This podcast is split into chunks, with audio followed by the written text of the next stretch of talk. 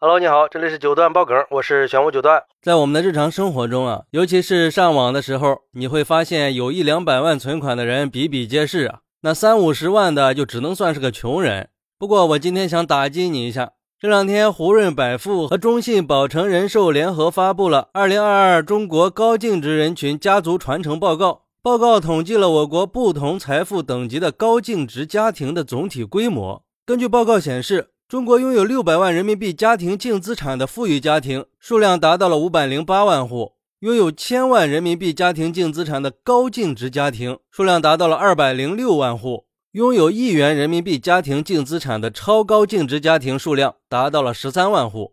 从地区来看，拥有高净值家庭最多的五个城市是北京二十九点八万户，上海二十六点二万户，香港二十一点一万户，深圳七点九万户。广州七点一万户。从高净值人群的构成来看，职业股民和不动产投资者的占比都是百分之十，和去年保持一致。企业主占百分之五十左右，受疫情对经济的影响，比上一年减少了十个百分点。金领的占比在百分之三十左右，比上一年增加了十个百分点。看了这个消息，让我想到了前几天的一个热搜，说一个硕士攒够了一百万，然后选择去躺平吃利息了。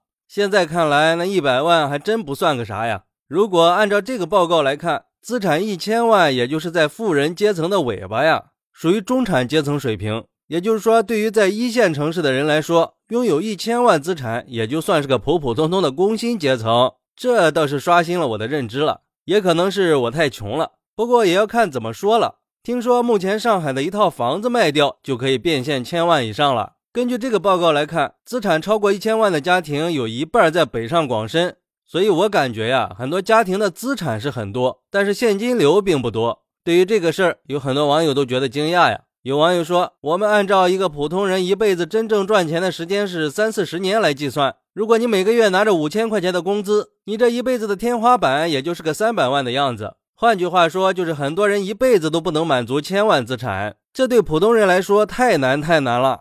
还有网友说，有钱人真的挺多的。我相信这个数据没有说谎，只不过可能大城市多一些，小城市少一些。再往下的乡镇和农村可能就没有了，这也都是事实。一个一口人只有两亩地的小山村是不太可能出现千万富豪的。当然，偶尔可能也会出现那么一两个，不过也没有什么参考价值。也有网友说，拥有一元人民币净资产的家庭数量达到了十三万户，这意思是我们国家有十四亿人。亿万富翁接近一万户里边就有一户了。一个小区三千户的话，三个小区就有一户是亿级的。不过还有网友算的比较清楚，说资产六百万以上的家庭只有五百零八万户，平均到十四亿就是百分之零点零三五，百分之九十六点五都是穷人，没毛病啊。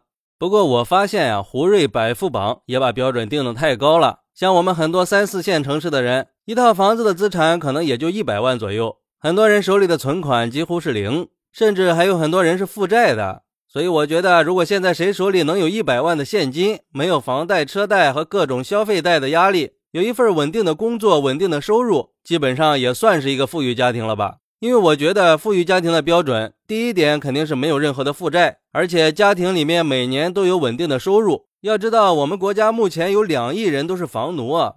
第二点，我们到去年年底，居民银行存款已经超过了一百万亿，平均一下，人均存款七万，一个三口之家就是二十一万。如果家里没有二十一万以上的存款，就没有达到全国存款的平均水平。所以说，如果家里没有负债，而且存款在二十一万以上，有稳定的收入，也算是富裕家庭了，是不是？瞬间就觉得标准变低了呢？别急，西南财大也给出了一份数据，说国内有百分之六十五的家庭存款达不到百分之十六点三万，也就是说，只有百分之三十五的家庭存款有十六点三万以上，而且存款数量超过二十万的家庭不到百分之二十。那这样说的话，如果你没有负债，有稳定的收入，家里有二十一万的存款，你就已经打败了百分之八十的家庭啊，也算是富裕家庭了。好，那你是怎么看待这个事儿的呢？快来评论区分享一下吧！我在评论区等你，拜拜！点个关注，加个订阅再走吧！你的支持是我持续创作的动力，快来给我一点动力吧！